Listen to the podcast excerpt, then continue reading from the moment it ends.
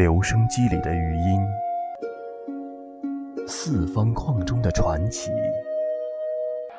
走过大时代，记录流金岁月中的人和事。我是苏博，与你一起寻访时空中的极光片语。两三往事，随意登台。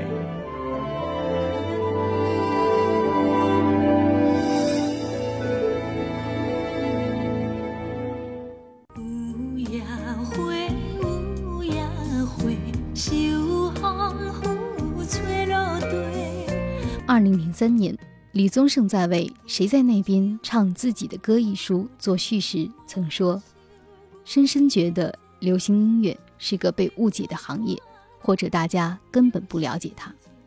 它何时最后一次出现在报纸的译文版已经不可考，社会大众几乎只剩下从娱乐传媒这个狭隘的视角去接触流行音乐界。”我们眼看在娱乐传媒的主导下，渐渐丧失了自主性，它演变成为附庸一样的东西，与时事以及八卦新闻同为饭余茶后剔牙买单的下脚话题。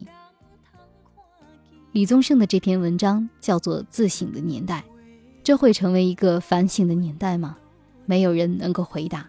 但是可以确定的是，这是一个有很多旧可以怀的年代。一起聆听台湾民歌三十年。从二零零二年开始，蔡琴、潘越云、童安格、徐景纯、于台烟、张艾嘉、陈淑桦、黄韵玲、金志娟、万芳、李碧华、黄仲坤、林慧萍、蔡幸娟、黄莺莺南方二重唱，众多的歌手站上舞台，展开了一系列纪念民歌三十年的活动。每场演唱会几乎都是一场大合唱，久别的人，久违的声音，将听的人带回到那个意气风发的年代。二零零七年，新兴出版社出版了《遥远的乡愁：台湾现代民歌三十年》，作者公路，从一九九七年开始就担任《音乐生活报》人物版编辑记者和专栏作家。他对台湾民歌三十年以及流行音乐发展史的梳理。得到了行内人的认可。下面，我们就一起来分享这本书的第一章《往事：一九七五年前的台湾地区流行音乐》。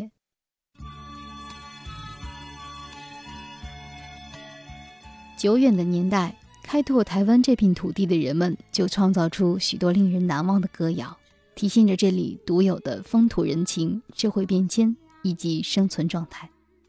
比如《天黑黑》。丢丢童，这些不知作者姓名的歌谣，长期根植于很多人的童年记忆中。通常，一九三二年至一九四零年被视为台湾流行歌谣的第一个创作黄金期。众多的优秀创作者们突破了日本人一九一七年的禁令，透过野台戏或酒家女的传唱，替台语歌打下一片天。这也成为一九九零年代老歌翻唱的重要来源。追溯台语流行歌曲的创作源头，首先要回到一九三二年。当时电影还是有影无声的默片时代，戏院里总会有一个领有证照的专业辨识负责解说情节。一九三二年，上海电影《桃花泣血记》在台湾放映，为了招来观众。片商邀请首屈一指的便是战天马作词，王云峰作曲，就电影情节写了一首台语宣传歌。日本的古伦美亚，也就是后来的哥伦比亚唱片公司，将《桃花泣血记》灌成唱片，在台北人口才二十万人的年代，获得了几万张的销售佳绩。原本以销售日本语歌谣为主的唱片公司，因为台湾民俗歌谣的推出，财务上多以转危为安。《桃花泣血记》是第一首流行的台语创作歌曲，而古伦比亚的第二任文艺部长周天旺也是个优秀的词人。他二十四岁时创作出了《月夜愁》，持续创作出《雨夜花》《异乡夜月》《秋风夜雨》等名曲。在他的带领下，古伦美亚继续开创台语流行歌曲的辉煌时期。当年曾经有一句话来形容词作家李林秋的作品流传之广：“凡有井水处，即能歌李词。”李林秋的《望春风》可以说是台语歌曲中最为人知晓的了，而他当年创作这首歌谣时才二十五岁。像一只船，在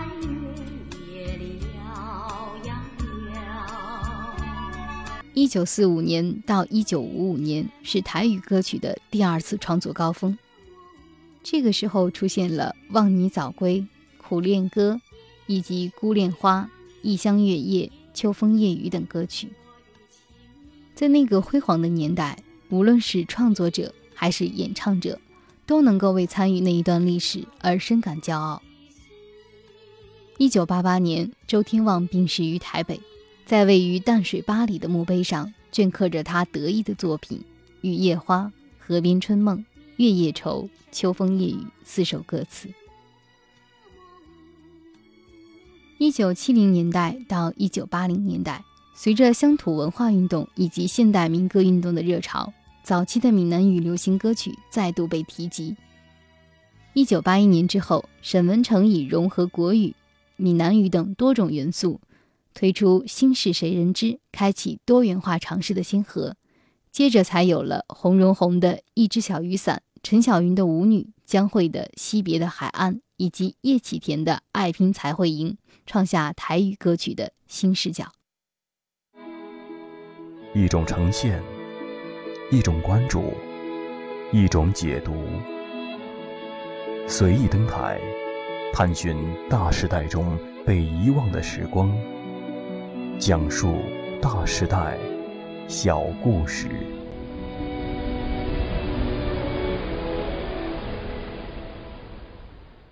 有人说，台湾华语流行乐坛的三十年间，有三位举足轻重的人物，也就是一九七零年代的刘家昌、一九八零年代的罗大佑和一九九零年代的李宗盛。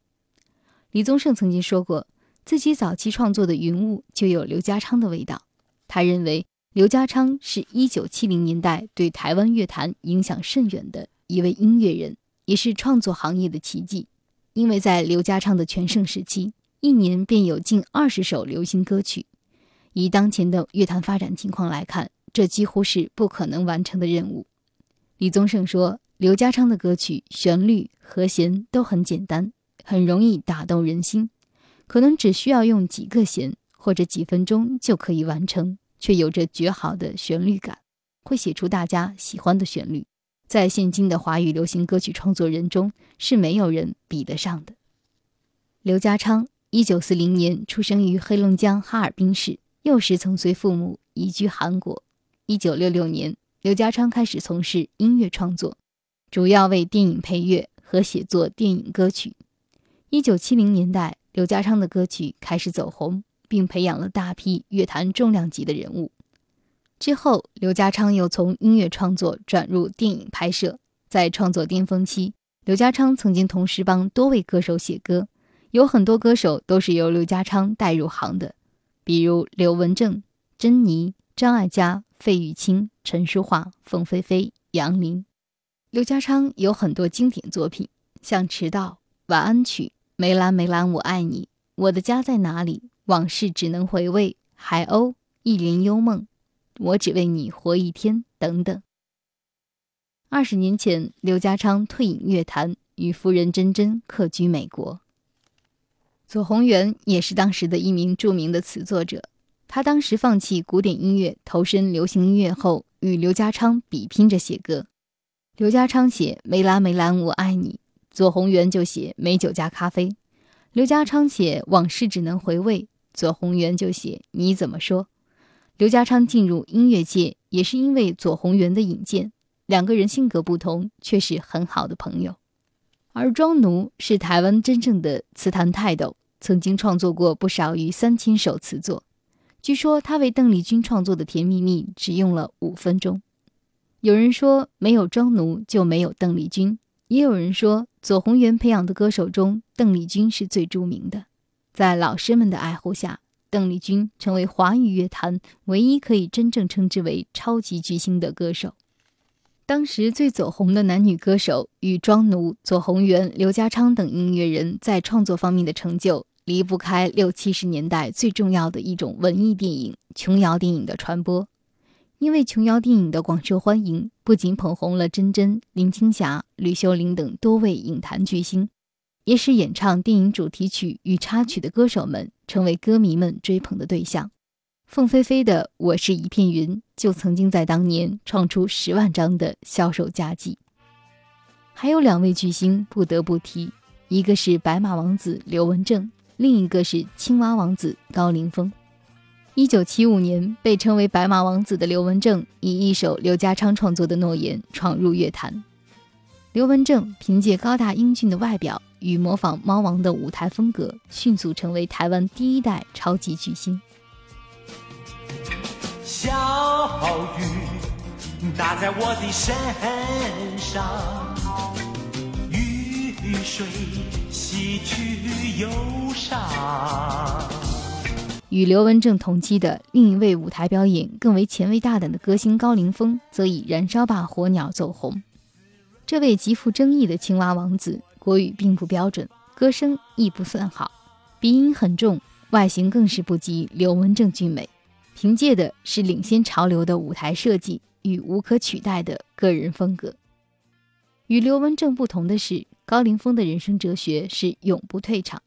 到现在，他不仅仍然开演唱会、出唱片，更在主持界赢得一席之地。今天的随意登台，就借林一峰为《遥远的乡愁》这本书所写的文章来结尾。在香港土生土长的我，直到十七岁才开始接触台湾流行音乐。那时已经是一九八零年代尾和一九九零年代头了，我已经错过了最美好、最有人文气息的时代。从小耳濡目染，听着港式流行曲，我会唱所有的张国荣、谭咏麟、梅艳芳，就是没有太大的感觉。直到有一次听到香港电台播了潘越云，那一刻惊为天人。我永远记得，第二天就用了我所有的积蓄去市面上买有售潘越云的卡带。其中一盘是回声，其余的声音把我儿时的记忆全都唤醒了。追溯源头，小时候第一张听的专辑就是《橄榄树》，把这些记忆重组，原来一路走来，我已经错过了那么多。我错过了一个用真挚的感情、优美的文字和完整的音乐概念建构的美好世界。于是我用跟着的所有青春岁月，追回了失去的感动。希望把自己思想成长的真空期，用那些唱片再度填满。只要有歌声，也许我们永远不会错过。节目的最后，就让我们一起来听听潘越云《回声》专辑中的一首《远方》。常常我跟自己说，到底远方是什么东西？然后我听见我自己回答，说远方是你这一生现在最渴望的东西，就是自由。很远很远的一种像空气一样的自由，在那个时候开始，我发觉我一点一点脱去了束缚我生命的一切不需要的东西。在那个时候，海角天涯，只要我心里想到，我就可以去。我的自由终于在这个时候来到了。